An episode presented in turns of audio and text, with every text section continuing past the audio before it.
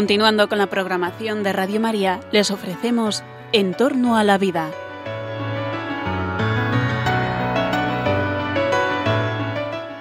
Es un espacio dirigido por José Carlos Avellán y Jesús San Román.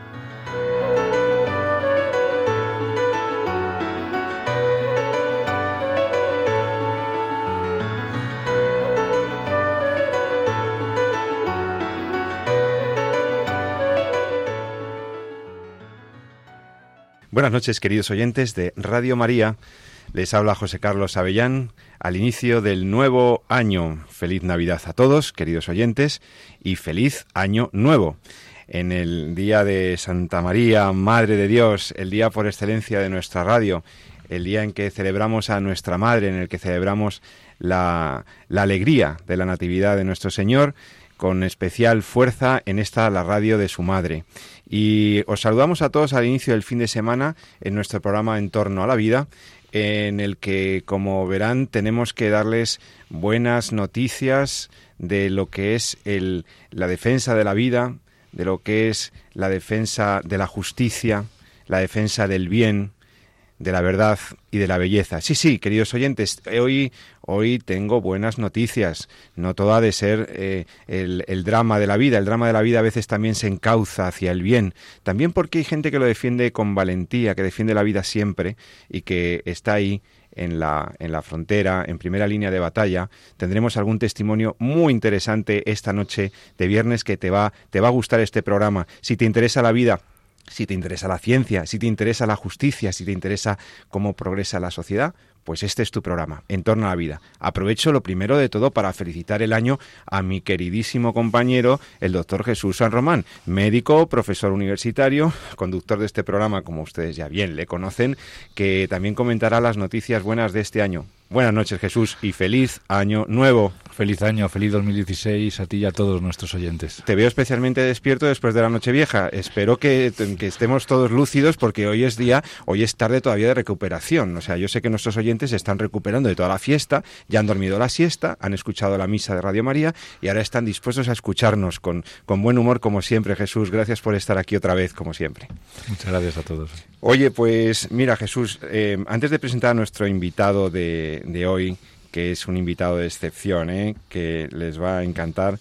Quiero decirte que, que, bueno, que esto de la defensa de la vida humana, de la vida de los no nacidos, de la vida naciente, de la vida que está ahí ya, latiendo en el seno de la madre, eh, es una lucha constante, es una lucha que se hace eh, en la educación, es una lucha que se hace en, la, en los tribunales de justicia, porque estamos pendientes de la sentencia del Tribunal Constitucional contra la eh, ley que convirtió la práctica del aborto voluntario en un pretendido derecho de la, de la gestante. Estamos pendientes de esta sentencia del Tribunal Constitucional, pero también la vida se, se, defiende y la defensa de la vida se libra día a día con el testimonio de, de valientes que hablan con las mujeres, que las acompañan, que rescatan, como dice el movimiento Provida, rescata niños de una muerte segura, hablando con sus mamás. Y, y, ahora vamos a tener aquí con nosotros a una persona que os va a contar una aventura muy interesante en este punto. Pero antes de eso, antes de presentaros al invitado experto de hoy, Jesús, quiero comentar la noticia, la noticia que tú mismo me, me decías de, bueno, escasamente hace 48 horas, sabíamos que se ha manifestado el Tribunal Constitucional de España, eh, que había sido consultado, había sido planteada lo que se llama una cuestión de inconstitucionalidad, que ustedes saben que es, no es exactamente un recurso, es una pregunta que formula cualquier magistrado para, le pregunta al Tribunal Constitucional, le dice, bueno, vamos a ver, tengo en mi juzgado o en mi Tribunal Superior de Justicia o en, mi, en, el, en el órgano jurisdiccional que sea, tengo una ley que me piden que aplique, sobre la cual eh, bueno, pues hay una hay pendiente de resolver si es o no conforme con la Constitución española. Y entonces esa es una facultad que tienen los jueces en España de hacer esta consulta, se paraliza el procedimiento y todo venía había sido consultado el Tribunal Constitucional porque eh, las Cortes Valencianas eh, habían sacado adelante una norma, una ley de comunidad autónoma, por la cual, fíjate Jesús, fíjate qué interesante, es una ley que establecía que se computara, que se contara a los niños que todavía no han nacido, a los bebés que están en el vientre de la madre, a esos nascituri, a los nasciturus, se les contabilizara a los efectos de los beneficios sociales, a efectos de, por ejemplo, contar cuántos miembros hay en una unidad familiar. De manera que el niño que todavía no ha nacido, como realmente ya sabemos que es vida humana, que es un ciudadano eh, y, que, y, que, es eh, perfectamente una persona, pues se le eh, pudiera contabilizar como, pues por ejemplo, para añadir puntos a la hora de solicitar la consideración de familia numerosa, por ejemplo, para poder admitir al niño en un centro público concertado, pues poder sumar puntos eh, como miembro de la unidad familiar. Es decir, había una, una resolución, perdón, una, una norma que establecía que el hijo no nacido es un miembro más de la familia. ¿A ti qué te parece esto? ¿Cómo te suena? Pues a mí me ha encantado, la verdad, eh, eh, escucharlo primero, luego leerlo con un poquito más de calma y comentarlo comentarlo contigo. Yo eh, no sé, la verdad es que lo que me ha venido a la cabeza fundamentalmente cuando leía la noticia es eh, cómo precisamente estas cosas se sacan adelante haciendo cada uno lo que tiene que hacer en su trabajo, en su día a día. Es decir, quien es magistrado, pues lo defiende la vida en su trabajo como magistrado. Quien es médico lo hace con la objeción de conciencia y, diciendo y hablando con las madres y sacando esos embarazos adelante. Quien es farmacéutico lo hace también con sus clientes en la farmacia. Quien es estudiante con sus comentarios a sus compañeros, etcétera. Es decir, cada uno, como bien dice el invitado que tenemos aquí, haciendo lo que puede en su en su, en su día a día. Estamos haciendo es, misterioso, es misterioso. En su en su día a día, entonces sacando eh, sacando esas cosas, no quiero decir, dando la cara es un poco, estamos en momentos en los cuales la vida, eh, hay que dar la cara por la vida. Como bien dices al final del programa, que es muy bonito como cierra siempre, de amen la vida y defiéndanla, ¿no? Es decir, no, no, no basta solamente con quererla, tenemos que defenderla, ¿no? Que es una manifestación precisamente de ese amor a la vida que tenemos, ¿no? Pues es un magnífico precedente en el panorama legislativo esto de que el Tribunal Constitucional haya dicho claramente, además, pues eh, eh, de una manera muy explícita, que esta legislación de las Cortes Valencianas a pesar de lo que pudo decir el, Tribunal Superior de Justicia y en contra de lo manifestado por la, por la Fiscalía, eh, esta norma no supone la vulneración de la legislación estatal en materia de educación. Es decir, contabilizar, tener en consideración esa vida humana como parte de la unidad familiar, a los efectos de temas administrativos, temas de solicitudes, familia numerosa, etcétera, eh, incluso, por ejemplo, para la contabilización de la renta familiar. Claro, es que si tienes un miembro más, pues a la hora de ciertas ayudas, de ciertos beneficios sociales, pues puede ser muy importante para las familias.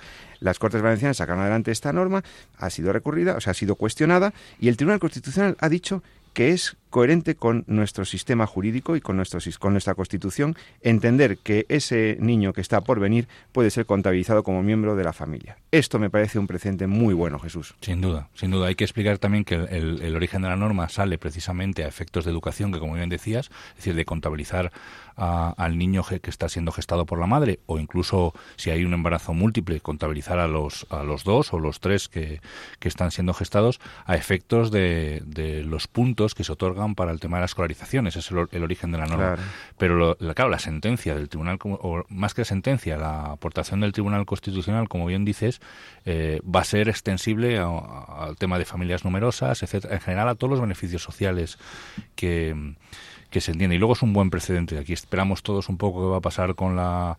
No tendría mucho sentido ¿no? que, se, que, que la actual ley del aborto, donde parece o se establece que el aborto pues puede ser eh, marca la ley que es como una especie de, derecho a la mujer gestante pues entraría claramente en conflicto con entender ¿eh? que, que, el nasciturus este que está siendo este ser humano en sus primeros momentos de desarrollo este uno de nosotros que estamos ahí en nuestros primeros momentos de nuestra vida pues eh, a efectos de nuestra constitución es considerado como uno más de la familia con lo cual aquí hay algo que no encaja entonces bueno esperemos que, que las cosas vayan por buen camino en este sentido ¿no? Sí, es muy bueno que la, que la legislación empiece por reconocer la realidad de las cosas. Siempre hemos dicho que la base de una legislación justa, de una legislación coherente con la defensa del hombre y de la justicia, es que empiece por reconocer lo que tiene delante.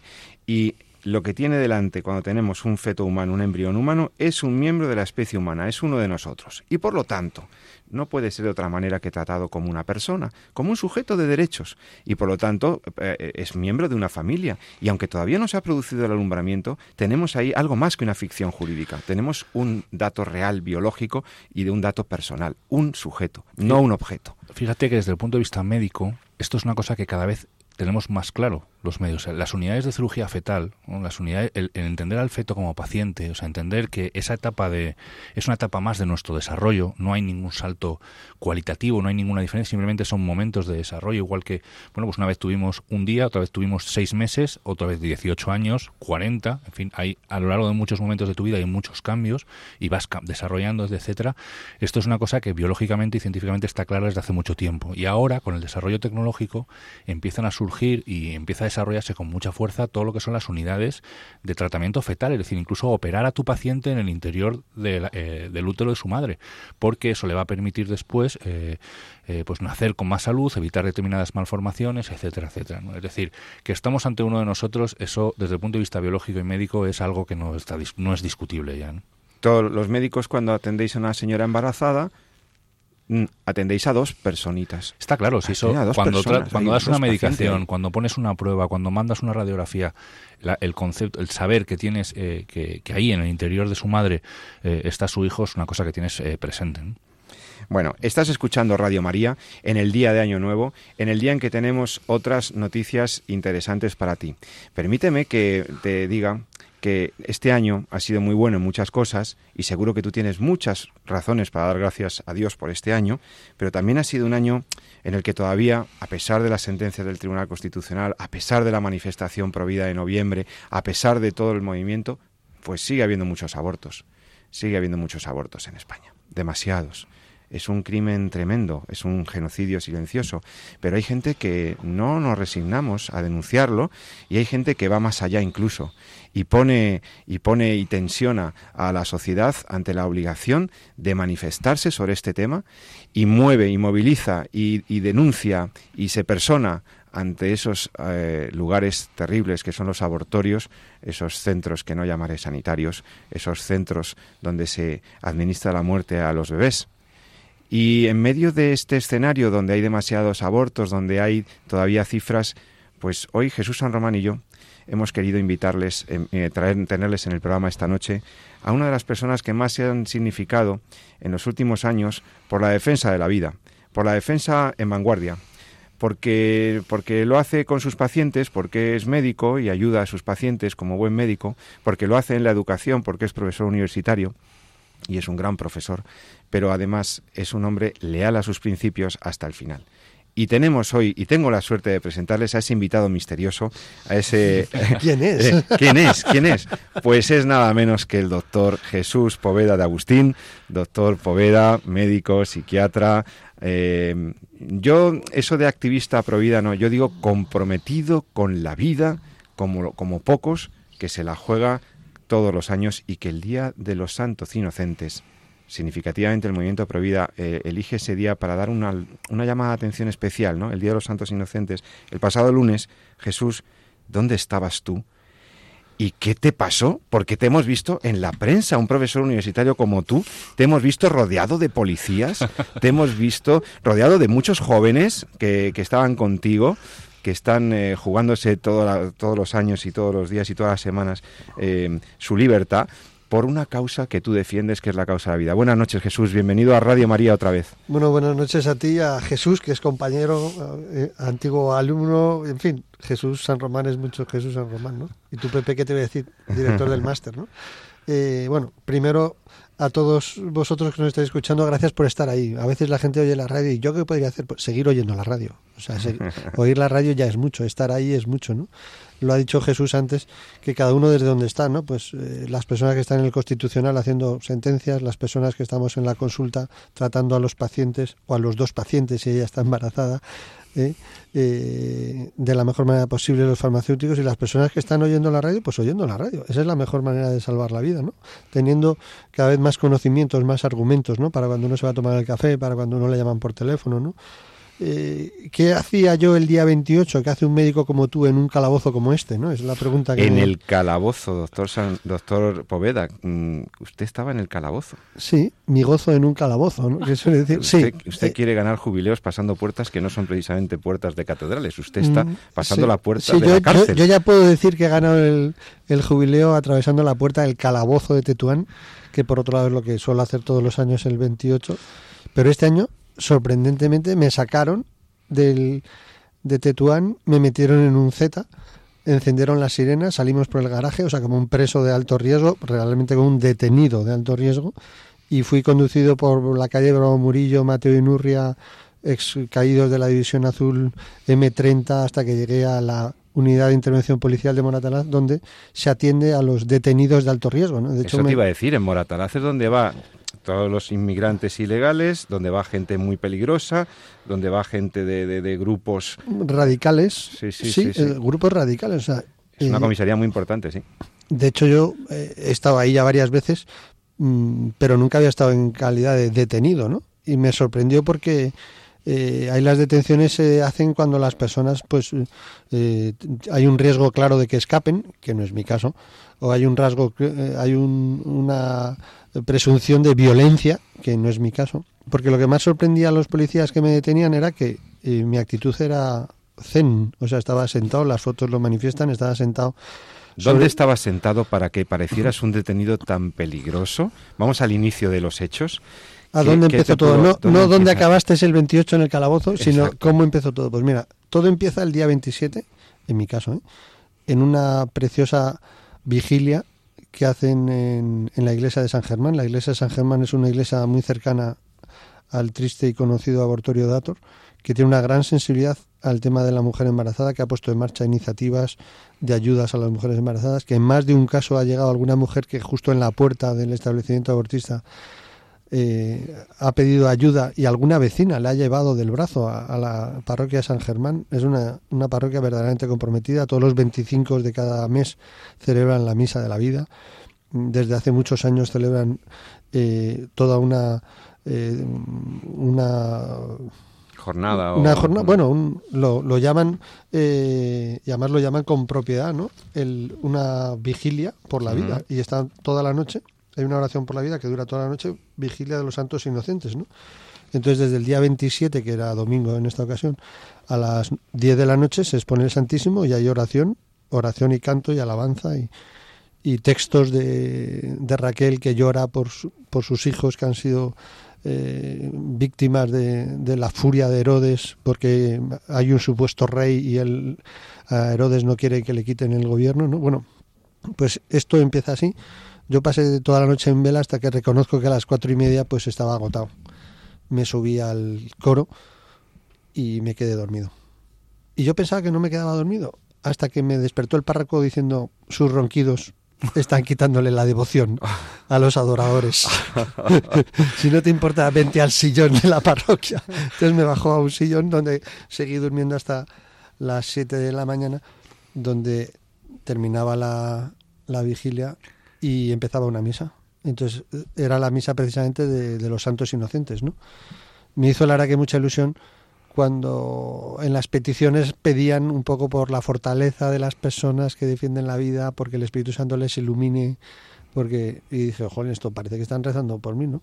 Y, y, luego cuando te dan la paz, pues que se acerca gente a darte la paz, pero de verdad, una paz de, lleno de sentimiento. A mí me parece que el momento de la paz en la, es verdad, hay que recuperar ese, ¿verdad? ese momento. Eh, no es un momento.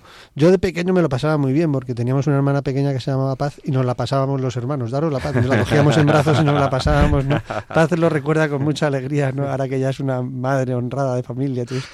Y, pero yo creo que ese es un momento, yo lo he visto en Latinoamérica como que es un momento que en la misa la gente verdaderamente se da la paz, o sea, no es una mano de pez eh, mm. neutra, un gesto. Uh, no, no, tiene mucho significado desearle la paz a alguien, ¿no?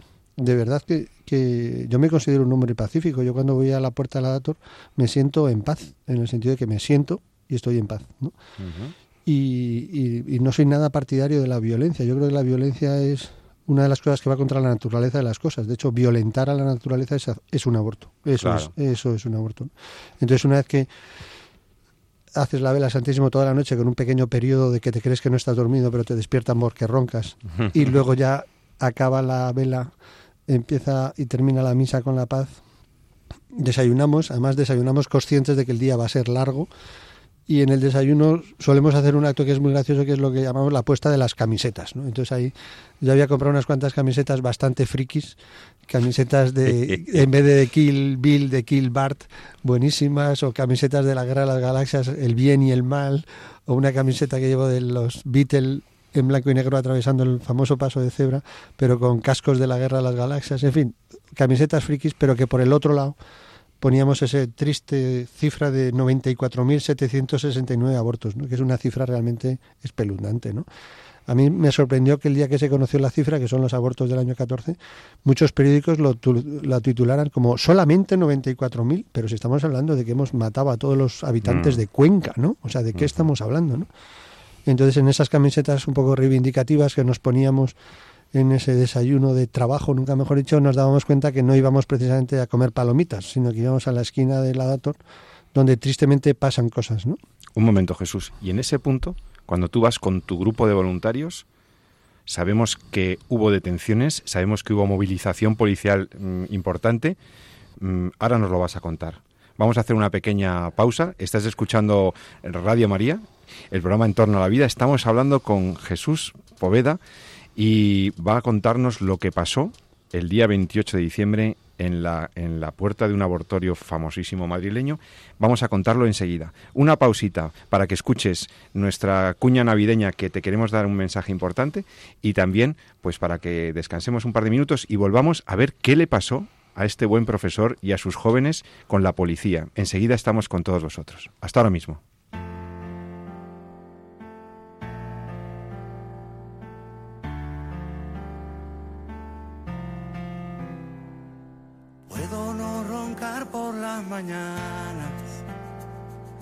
Puedo trabajar de sol a sol. Puedo subirme hasta el Himalaya o batirme con mi espada para no perder tu amor. Puedo ser tu fiel chofer, mujer, todo lo que te imaginas puedo ser. Y es que por tu amor volví a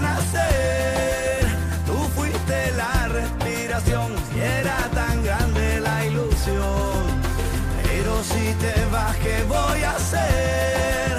Planchar de nuevo el corazón, se pone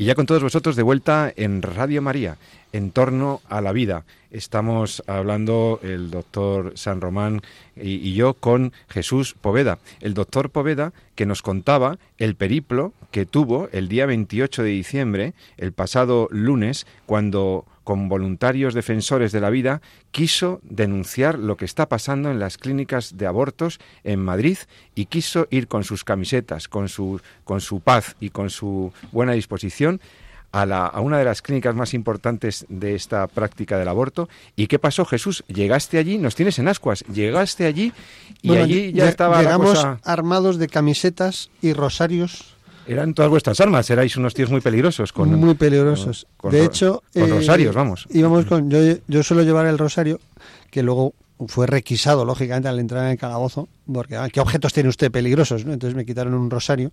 El, el poli eh, te, me había tomado la filiación, entonces mi filiación es, me llamo Jesús Poveda de Agustín, y mi padre se llama José María y mi madre es Rosario, ¿no? Entonces el, policía tomaba el, el, rosario de dedo y lo miraba como de como un objeto así de esos que, que tienen los Latin Kill, que tienen puntas y se lanzan y se pinchan, pero es de bolas, entonces eso no pincha a nadie. ¿no?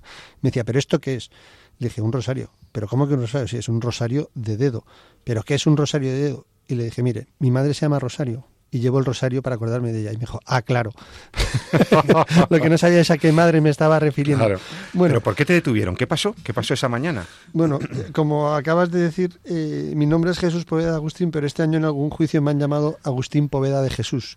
Y el, el juez, ¿no? Cuando te nombra, ¿es usted Agustín Poveda de Jesús? Entonces me hizo gracia el poder del año de Santa Teresa, ¿no? Que ha hecho que incluso los jueces se confundan. Esa buena dislexia, ¿no? De, entonces, mi nombre es Jesús Poveda de Agustín. Y, y, entonces pues, yo fui con un grupo de personas que estábamos realmente muy concienciados, eh, porque habíamos tomado conciencia, ¿no? La palabra concienciarse, así que a veces se usa eh, superficialmente, sino conciencia de lo que está pasando. O sea, la tragedia de la esquina de Dator es que se hacen 15.000 abortos al año ahí, ¿no? Nada hay, menos que 15.000 abortos. Hay médicos barbaridad. que llegan y, y en vez de hacer lo que hacemos los médicos, que es pues ayudar, diagnosticar, alentar, pues hacen abortos, ¿no?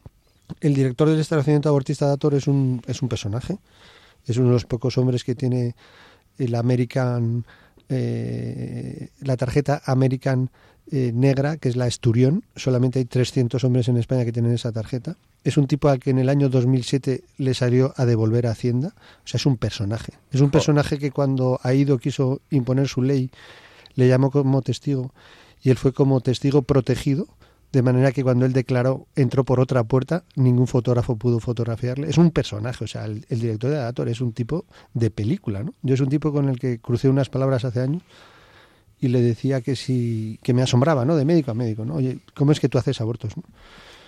Y me dijo, mira, me asombro lo que soy capaz de hacer por dinero, ¿no? Esto me lo dijo hace 25 años y yo lo entendí como cuando tenía 25 años, que era más sencillo eh, cuando tienes 25 años y alguien te dice me asombra lo que puedo hacer por dinero, piensas que el dinero es el dinero de hacer abortos. Pero no.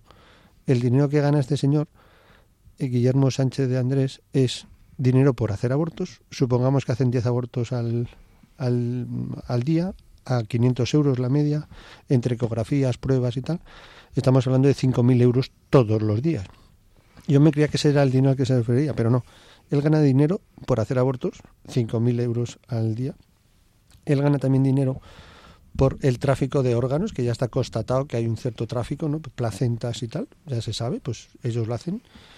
Y además gana dinero porque ese establecimiento está subvencionado, porque resulta que en la seguridad social los médicos normales y corrientes, los ginecólogos que conocemos todos, los de la seguridad social, no hacen abortos. ¿Cómo van a hacer abortos? La Si se- mayoría no lo hacen, si claro se, que no. Exacto. Se han especializado en ayudar en La Paz, por ejemplo, que es una unidad de embarazos de alto riesgo. ¿Cómo van a hacer ahí un aborto cuando sacan adelante situaciones realmente difíciles? Entonces resulta que, que la Dator tiene el dinero de los abortos, que es dinerete fresco, el dinero de las cremas, que es dinerete de laboratorios, y el dinero de las subvenciones, porque es el establecimiento que el Estado tiene que mantener para que se cumpla el derecho, que ahora sorprendentemente Se aborta porque estás embarazada. Esa es la ley ha ido. O sea, Jesús, que están derivando abortos desde la sanidad pública a los centros privados. Y entonces los madrileños estaríamos pagando abortos, porque en realidad estamos subsidiando esa actividad. Sin duda, eso es así. Es terrible, ¿eh? Es, es, así, es así de trágico. Entonces, por eso decía tomar conciencia. El grupo que íbamos ahí, lo que hacemos es que la gente tome conciencia de que en esta esquina se hacen 15.000 abortos al año. A mí cuando llegó el policía, que lo contaré ahora, y me dijo en un momento dado, venga, ya has hecho el numerito, ya te puedes ir. Le dije, no, no, el numerito son los 15.000 abortos que hacen aquí. Ese es el número. Y no es un numerito. ¿no?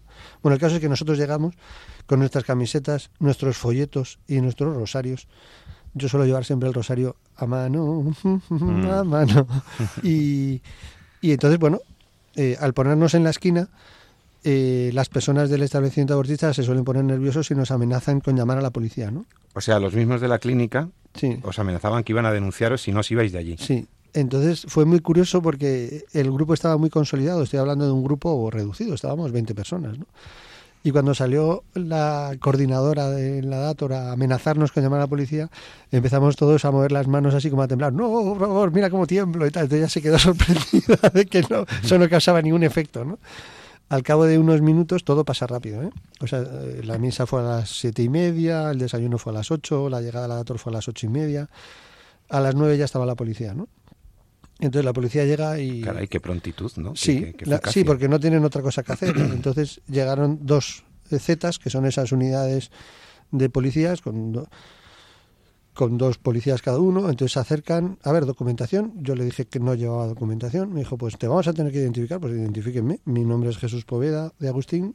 Mi, mi número de DNI es este, mi padre se llama José María. Mi, pues vamos a identificarle. Entonces lo identifi- lo me identificaron por la radio y me dijeron, no, usted ha estado aquí más veces. Y uno de los policías le decía a otro, no, sea, aquí hay una costumbre madrileña en Madrid que es engrilletar al doctor Poveda, ¿no? Entonces ya empiezas un poco una especie de juego raro, donde dentro de la policía hay una costumbre navideña que se llama engrilletar al doctor Poveda. De hecho, si tecleas en internet dos palabras que se llama Poveda detención, aparece como tres policías, me tumban en el suelo, me ponen las rodillas en la espalda y uno le dice al otro, en grilleta, hombre, en grilleta, ¿no? Que es una costumbre madrileña. Entonces, eso es el comentario jocoso de los Pero policías. tú, que vamos a ver, Jesús, tú eras simplemente un ciudadano que estabas en una calle de Madrid, aunque fuera en la puerta de un sitio privado, pero estabas en un sitio eh, defendiendo la vida, diciendo que esto que están haciendo ahí dentro no es correcto, que no es justo. Estabais ahí calladitos, tan tranquilos, no estabais ni lanzando nada, Ni mucho menos. ni haciendo ninguna cosa que eh, alterara el orden público. Sí, además es una esquina. Yo he cumplido ahora 58 años y estoy con 58 estoy chulo como un 8, ¿no? Y, y entonces le doy mucha importancia no solo a las cosas, sino a lo que significan las cosas, ¿no? O sea, estar en una esquina de Madrid que se llama Hermano Gárate, esquina pensamiento, pues me hace pensar en el hermano Gárate. El hermano Gárate era un jesuita que estaba en la Universidad de Bilbao y, y que era el, el que estaba en portería, que además está en proceso de beatificación. ¿no? Y no deja de ser paradójico, ¿no? Que en una esquina que se llama Hermano Gárate, ¿no? Eh, persona de, Bilbao de toda confianza, ¿no? Que estaba en la puerta de la universidad, ¿no? Eh, de Deusto, ¿no? Bueno, pues eh, esquina pensamiento. Entonces a lo mejor hay que pensar qué está pasando aquí, ¿no? Entonces nosotros en ese momento estábamos de pie repartiendo folletos. Tuvimos, eh, eh, solemos decir, ah, cuando un periodista te dice, pero ¿qué- por, qué viene aquí de esta manera? Entonces la frase es esta, es 364 días de asistencia y un día de resistencia. El movimiento Provida es esencialmente asistencial. O sea, Mm. todas las asociaciones Provida, todas son todas. O sea, es desde Fundación Vida, Fundación Madrina, Red Madre, eh, todas. O sea, Hazte Oíres, Grupo Provida, Nasciturus, Más Vida, toda esa red esencialmente es asistencial. Nosotros lo que queremos es ayudar a la mujer. Sabemos que cuando ayudas a la mujer que está embarazada, normalmente se deja ayudar. Entonces nosotros hacemos asistencia todos los años, durante todos los días del año, pero hay un día, que es el Día de los Inocentes, que es el día de Herodes. Herodes mató menos niños que el aborto, por muy malo que nos parezca, Herodes mató muchísimos menos. Ya lo creo. Estamos celebrando tristemente en este año 2015 los 30 años de ley del aborto. Ha habido dos millones de abortos. Estamos hablando de unas cifras espeluznantes. Entonces hay un día de resistencia, o sea, decir, hasta aquí, ¿no? Entonces, aunque a ese, ese día de resistencia no podemos dejar de hacer asistencia y, y dos de las personas, dos de los rescatadores están ahí un poco por si llega alguna chica al establecimiento abortista poder hablar con ella. ¿no? Entonces llega una chica que se llama Gillette, como la máquina de afeitar, que es el típico nombre de personas latinas que a veces tienen nombres muy graciosos de objetos o de ¿no?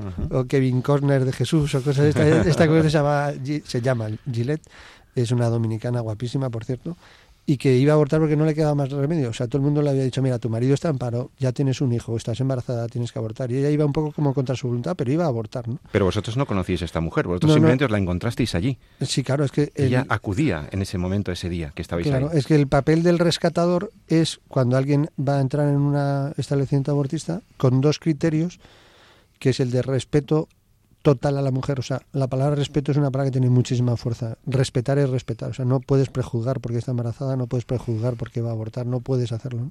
Entonces, desde el respeto a la mujer, que es la primera, el primero de los criterios, y la voluntad firme de ayuda, hemos conseguido ayudar a más de mil mujeres con la Escuela de Rescate a la Madrileña. ¿no? Cuando hay una voluntad firme de ayuda, cuando le dices a una mujer, nosotros podemos ayudarte, y no en teoría, sino ahora, ¿cuál es?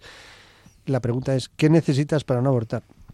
Y ya lo, Se lo preguntasteis a esta chica cuando Sí, claro. iba para allá Claro, y estabais o sea- ahí plantados vosotros. Mm, Los rescatadores lo que hacen es se presentan, me llamo, en este caso, me llamo Karen, que es, pro- es una profesora, me llamo Karen, soy profesora, me gustaría saber qué necesitas para no abortar. Y ella le dijo, mira, eh, mi marido está en paro, yo también estoy en paro, ya tenemos un hijo y por eso voy a abortar. Dijo, bueno, pues vente conmigo a la Fundación Madrina, que está eh, al lado al lado de Sor Ángela de la Cruz, estamos hablando de cinco minutos caminando, y ahí miramos la bolsa de trabajo.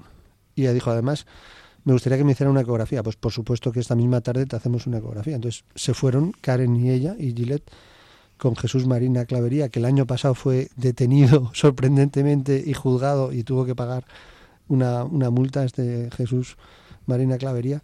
Y se fueron y la verdad que cuando volvieron diciendo que ella había aceptado la ayuda, que había decidido no abortar, pues fue el único momento de aplausos esa mañana en la esquina de Datos. ¿no? En ese momento, cuando ellos volvieron, la policía de los Zetas había llamado a la unidad de intervención policial, los llamados UIP, que son estas furgonetas azules oscuras con rejas, con gente muy, muy, muy, muy fuerte que parece que ha salido de un gimnasio de gente muy preparada. Y estábamos ya en el momento más difícil del rescate, del día de la resistencia, ¿no? que es cuando ya eh, personas con capacidad de arresto, por así decirlo, porque normalmente la- los policías que van en Zetas dialogan, hablan, pero no esposan ni engrilletan, ¿no? Y entonces estas personas, yo estaba sentado en la esquina, estaba sentado en una posición zen que he aprendido este año, que la he aprendido de gente tan peligrosa como Pablo Dors, que es un hombre peligroso, o, o como Karin, o como eh, mi, maestro zen, que es un, un, un personaje austro-húngaro que sabe hacer zen, pues me ha enseñado a sentarme en postura zen, que es sentarse en una postura de realmente de meditación, ¿no? Pero es un zazen, no es una meditación de cerrar los ojos, sino de los ojos abiertos y estar metido en el presente, en el aquí y ahora, ¿no? Y que no te distraigan las tonterías que te está diciendo un policía de, venga, ya has hecho el numerito, vete, ¿no? O te vamos a detener, pero ¿qué más me da? Yo estoy aquí centrado porque aquí dentro hacen 15.000 abortos al año. Durante todo este año he hecho asistencia, hemos podido ayudar a mucha gente, pero ahora estamos eh, poniendo el dedo en la llaga y haciendo que la gente tome conciencia de lo que está pasando aquí realmente. ¿no? Entonces, perdona Jesús, la policía lo que quería era que tú, que vosotros os retirarais de allí, que os fuerais de allí. Sí, o sea, no estáis haciendo nada. Sí, o sea, la policía lo que quería es que nos quitáramos de la puerta.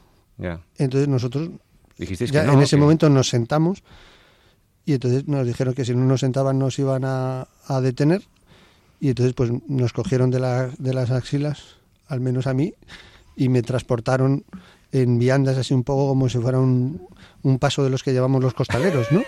En, en el aire, nada de ruedas ni nada de esto, y me llevaron pues En andas, como en se andas, decía. en andas, exacto, me llevaron en andas en- y yo mantuve la posición zen en todo momento hasta que me dejaron en la esquina propiamente, al otro lado de la acera, por así decirlo, ¿no?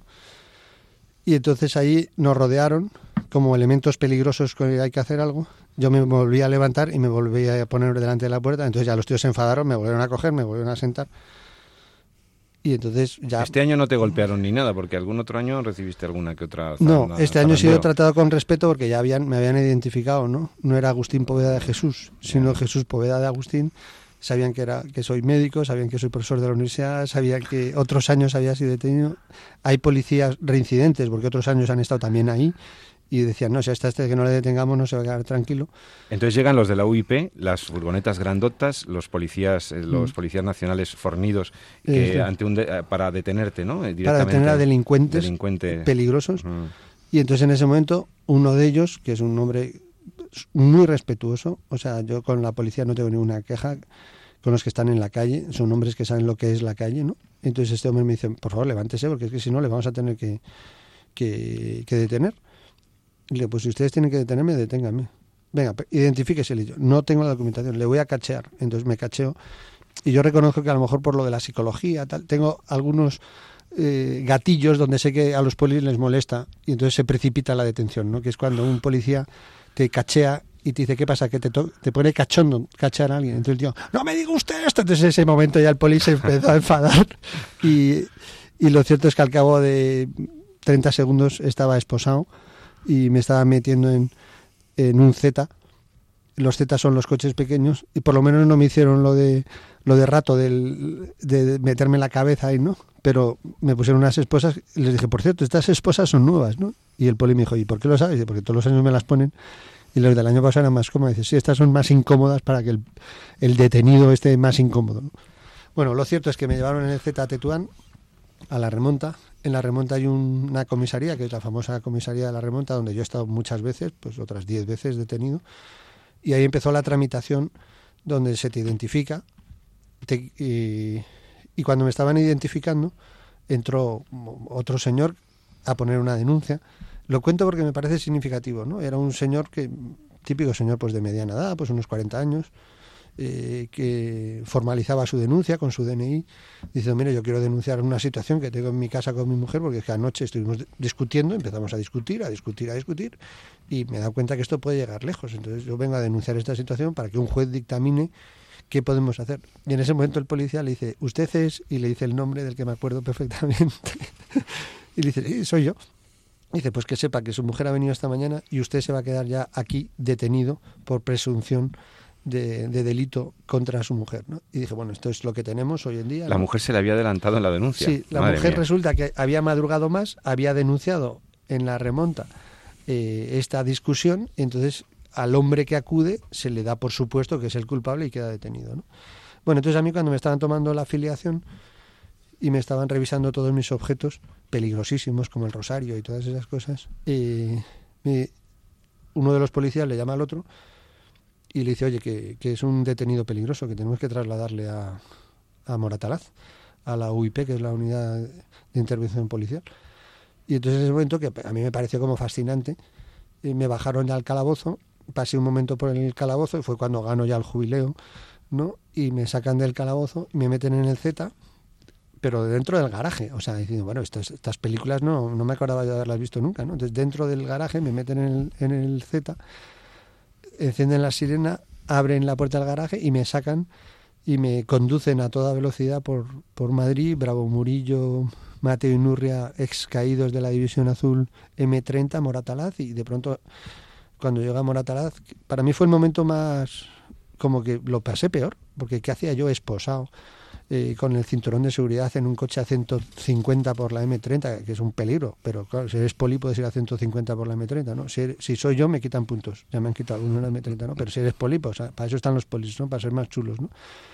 Llegamos allá a Moratalá y me meten en una habitación llena de fotos de atentados etarras y una vitrina llena de objetos de Latin King, de Ultrasur, de Frente Atleti, de gente peligrosísima. Y entonces yo le decía al policía, ¿pero qué hago yo aquí? no Y el policía me dijo, bueno, es que los jefes, no sé todavía quiénes son esos jefes, pero los jefes le han considerado a usted un detenido peligroso. Detenido peligroso. Es mi, el término es detenido peligroso y además llevo, porque es una bolsa que te, en la que meten tus objetos personales, es una bolsa donde pone dependencias policiales y relación de objetos, ¿no? Cuerpo Nacional de Policía, detenido Jesús Poveda, pertenencias. Entonces mis pertenencias son cadena plateada con tres medallas, rosario de dedo, una moneda de un euro, pañuelo de tela color rojo y camiseta de color negro. Estas eran todas mis peligrosísimas pertenencias y por eso estaba considerado un detenido peligroso. ¿no? no deja, vamos, yo en ese momento decía, bueno, pero qué paradoja, ¿no? O sea, que por estar sentado, o sea, que es que, de verdad, o sea, hay que ver las fotografías la semana anterior hablé con el abogado porque resulta que tristemente por la ley Mordaza yo ya no cometo faltas. La ley que hay en la actualidad eh, dice que eso es un delito. Entonces, sorprendentemente, este año yo me he convertido en un delincuente. Es cierto que hay delitos que le llaman delitos leves, que equivalen a lo que antes se llamaban faltas, pero lo triste es que ahora mismo yo soy un delincuente. Y entonces mi abogado me aconsejó que por favor graba todo lo que ha pasado desde que llegues hasta que te detengan, porque los policías te acusarán de violento, los policías te acusarán de golpear, los policías, entonces te tienes que defender con fotografías donde se vea que tú en ningún momento golpeas a ningún policía. Yo ya he tenido un juicio donde un policía, a instancias del director de la Dator, me denunció eh, como persona que le había golpeado y aportó para ese juicio un certificado del SAMUR con una contractura lumbar, ¿no? Mi abogado dijo que el oficio de ser policía conlleva un riesgo de contractura lumbar al levantar a la gente, pero que eso no se puede aportar como prueba de lesiones por una persona que estaba sentada, ¿no? Pero, pero te quiero decir que las cosas van a ese nivel, o sea, van a que mm. la policía te luego tiene que justificar tu detención. Entonces, yo de lo que estoy ahora mismo acusado es de desobediencia, es cierto, le desobedecí, me dijo levántese y no me levante, y resistencia, ¿no? Resistencia que yo siempre he pensado que era una virtud, ¿no? Fortaleza, resistencia, pues no, ahora es un delito. O sea, mm. si resistes eres un delincuente, ¿no? Yo ahora mismo soy un delincuente. ¿Y cuánto tiempo estuviste en el calabozo? Pues estuve desde que me detuvieron a las 10 de la mañana hasta las 3 que me soltaron de Moratalaz, pues unas cuantas horas, ¿no? Entre zetas, furgonetas, eh, esposas, declaraciones. ¿Y qué pasó con tus compañeros? ¿Qué pasó con los chicos, con toda la gente que estaba allí? Hombre, las personas que estaban fuera se diluyeron porque la policía les dijo, venga, iros, que no queremos más problemas y ya habéis, ya habéis provocado muchos problemas. Eh, la gente se fue lógicamente a Moratalaz, digo, se fue directamente a la remonta, que es la comisaría de Tetuán, esperando en la puerta, pero ellos no sabían que yo había entrado por el garaje y ni sabían que yo ah. había salido por el garaje, ¿no?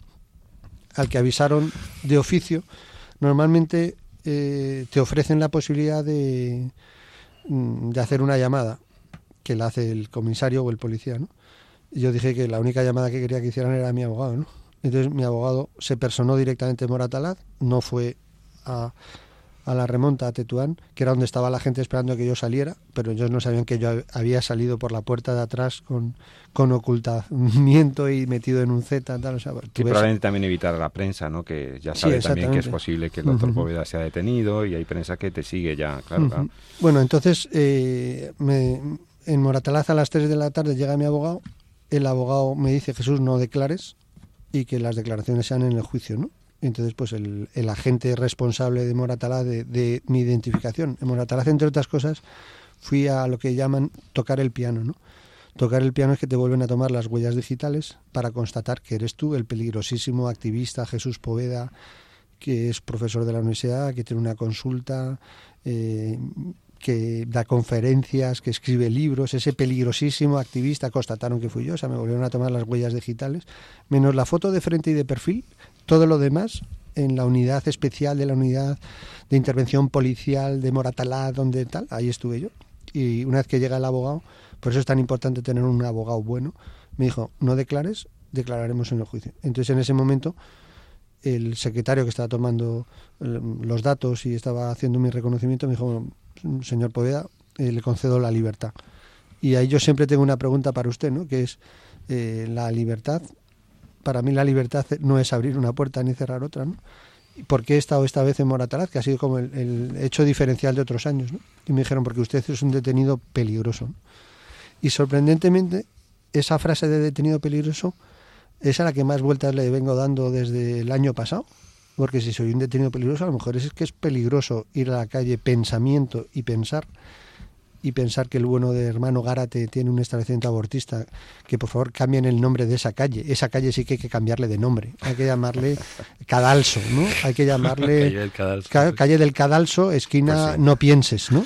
Bueno, estamos en Radio María hablando con el doctor Poveda de los incidentes del pasado lunes, Día de los Santos Inocentes. Pero a mí me interesa todavía más que la repercusión que, bueno, y también pues ver, ¿no? Cómo a veces defender las propias ideas pues te lleva a que el sistema hay algunas personas de ese sistema pues vayan contra personas verdaderamente inocentes, ¿no? Pero bueno, al margen de este incidente eh, tan tremendo, eh, yo creo que lo más importante de vuestra labor es la asistencia a, casi mil mujeres eh, cada año, toda todo el acompañamiento que hacéis desde las asociaciones y grupos pro vida para em, mujeres que realmente en la inmensa mayoría de los casos lo que les falta es simplemente un acompañamiento, una palabra de ayuda. Sí, eh, uno de los policías me decía, pero si va a ser muy difícil cambiar la ley, porque si el PP con mayoría absoluta no ha cambiado la ley, ¿cómo se va a cambiar la ley? Yo, yo antes era muy como muy persistente en cambiar la ley, yo ahora soy persistente en cambiar la, la actitud frente a la mujer embarazada, ¿no? Entonces puede haber una ley tan desastrosa como la ley ha ido, puede haber una ley tan desastrosa como la ley Rajoy. O sea, la actual ley es la ley Rajoy, porque es la ha ido modificada con que las menores de edad tienen que decírselo a sus padres, ¿no? Al igual que cuando se hacen un piercing, se hacen un tatuaje, ¿no? Mm. Entonces, ha sido el gran logro de Rajoy, ¿no? Que mm. Rajoy ha conseguido que la ley ha ido se modifique y que las menores de edad tengan que hablar con su padre, ¿no? Vale, pues ese es el logro pro vida de Rajoy, vale, no voy a entrar ahí. Estamos centrados en la importancia de la ayuda. A mí no me importa que se quede la ley Rajoy si realmente hubiera ayudas. Yo constato, después de muchos años en la puerta de la dator, que a muchas mujeres cuando le dices, ¿qué necesitas para no abortar? Y te dicen lo que necesitan y eso se lo ofreces, dejan de abortar. Igual que em, muchas veces cuando se conocen las cosas, la ignorancia es un gran atrevido, ¿no? Entonces muchas veces la gente aborta por ignorancia, ¿no? O sea, en el estado de Texas de Estados Unidos se ha obligado por ley a que la gente pueda abortar, según la ley americana, pero antes tiene que hacer una ecografía y escuchar el latido fetal. Solamente con eso se ha reducido el número de abortos a la mitad. Porque verdaderamente la frase de que la verdad te hace libres es así, y no lo que dijo Zapatero, que no era dislexia, de que eh, la libertad te hace verdadero. No, es al revés. Es la verdad la que te hace libres. Y la verdad es que una mujer embarazada es una joya preciadísima en una sociedad donde hay más eh, muertos que nacimientos que hay que preservar. O sea, ahora mismo habría dos millones más de españoles si no existiera la ley del aborto.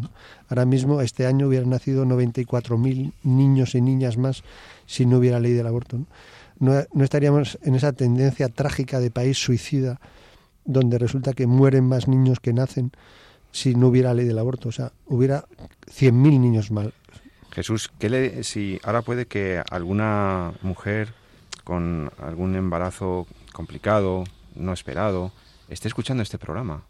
O alguna persona de nuestros oyentes conoce a esa chica o a esa mujer que, que, está pasando dificultades, que se encuentra muy sola con su embarazo y que ha podido llegar, acaba de conocer que está embarazada y puede estar planteándose ante las presiones terribles de la sociedad, la incomprensión, la soledad, puede estar planteándose algo tan terrible como el aborto. ¿Tú qué le dices? ¿Qué, le puedes decir a esta, a esta señora, a esta mujer, a esta chica? No, lo primero que le diría es que enhorabuena, que a pesar de que todo el entorno sea hostil, en un país hostil, en un continente hostil, enhorabuena. El embarazo siempre es una buena noticia. Antes, hace muchos años, se le llamaba estado de buena esperanza, ¿no? Ahora parece que se le llama eh, ¿cómo es posible que estés embarazada con lo joven que eres? Pues precisamente por eso, coño. ¿Cómo es posible que estés embarazada con lo guapa que eres? Pues precisamente por eso, joder. ¿Cómo es posible que estés embarazada teniendo trabajo? Pues por eso. ¿Cómo Entonces, bueno, lo primero que le daría sería la enhorabuena. Y lo segundo que le diría es, en España, hoy, en el año 2016, hay mucha gente que hace el bien y que ayuda a las mujeres embarazadas. Ahora mismo una mujer embarazada es un bien de Estado, un bien que el Constitucional considera que tiene que beneficiarse de, aspectos jurídicos, que se tiene que beneficiar mm, aspectos educativos, entonces es un bien que hay que proteger. Yo cambiaría la mentalidad de que el embarazo no es un susto, una, enfermedad. a mí, me, lamento muchísimo cuando eh, oigo allá anuncios donde se dice, eh, tiene usted dolores articulares, eh, tiene usted lesiones, está usted embarazada, ¿no? Acuda desde su enfermedad, ¿no? Que el embarazo no es una enfermedad que nosotros, los que estamos escuchando este programa, no hicimos que nuestra madre estuviera enferma nueve meses, que eso es lo más normal del mundo, que el embarazo dura nueve meses y no es una enfermedad, es un estado fisiológico especial, como puede ser un embarazo, eh, las situaciones especiales que hay en la vida, pues después de un traumatismo pues se inflama la zona del golpe, pero esto es fisiológico, ¿no? entonces pues un embarazo es algo fisiológico, es igual que el ciclo de la vida, ¿no? Pues nacemos, eh, vivimos la, la infancia, la niñez, la adolescencia, pero eso no es patológico. Puede ser un factor de riesgo, o sea, yo considero que, que ser adolescente hoy en España es un factor de riesgo y que es mejor no sumar más factores de riesgo, ¿no? Como que si eres adolescente, practicas deportes de riesgo y además eh, juegas con petardos, pues tienes bastantes posibilidades de que si se suman los factores de riesgo aquello acabe mal, ¿no? Pero llamar al embarazo una enfermedad, o sea, basta ya, ¿no? Jesús Poveda, un estado de buena esperanza, ¿no? Tú en tus clases, en tus conferencias, en tus sentadas delante de las clínicas abortistas, estás diciéndole a la sociedad que el aborto es injusto, que el aborto no debe ser, que hay que, que, hay que eh, ayudar a estas mujeres para que no tomen una decisión que ahora mismo la ley les autoriza, pero a lo mejor muchos de nosotros a lo mejor no podemos ir a una clínica a hacer sentadas contigo, no podemos... Eh, pero ¿qué podemos hacer para contribuir a la cultura de la vida? ¿Qué podemos hacer?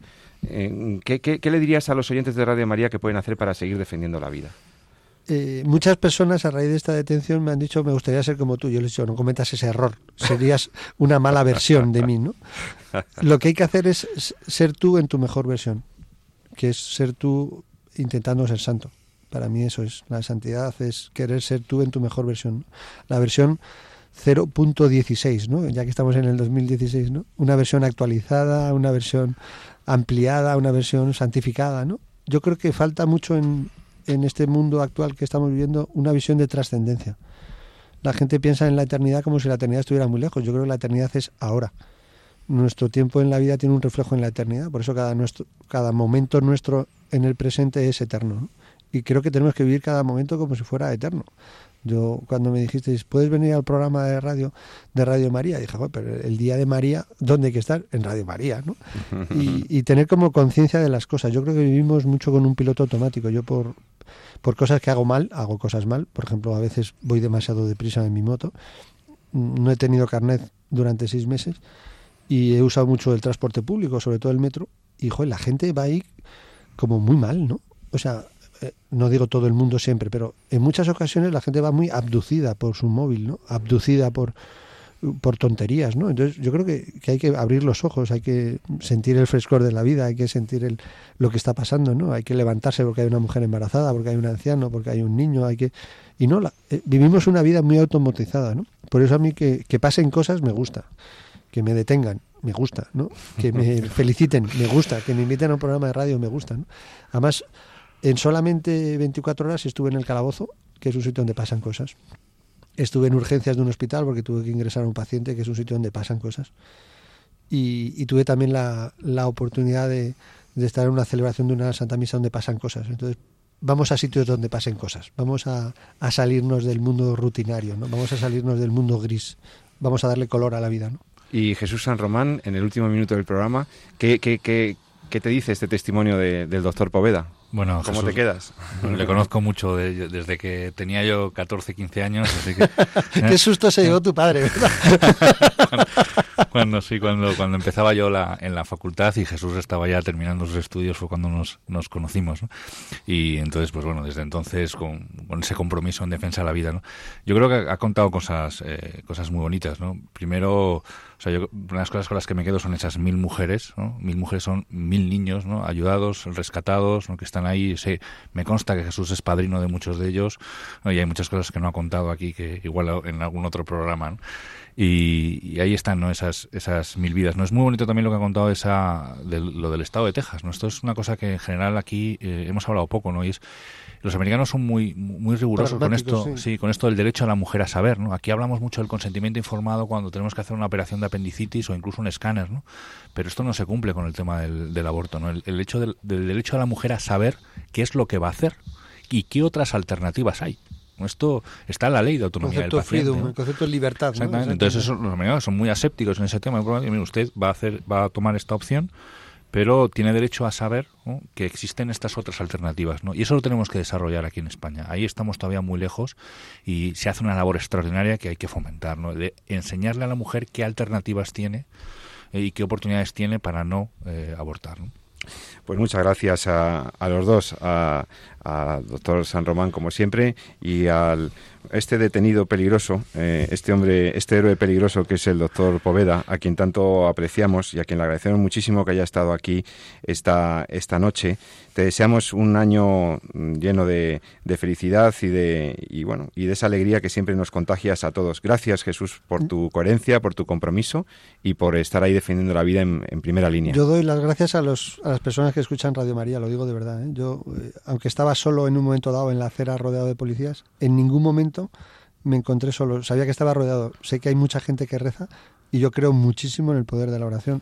Cuentas con nuestras oraciones también, Jesús. Muchísimas gracias, que tengas un feliz año. También para ti, Jesús San Román, querido compañero, y a todos nuestros oyentes, que pasen un fin de semana muy bueno, que terminen de agradecer a la Virgen por este año que hemos pasado y a pedirle todas las cosas que necesitamos a nuestra Madre hoy en, en su día.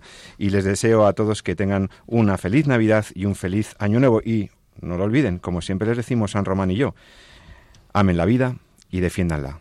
Muy buenas noches.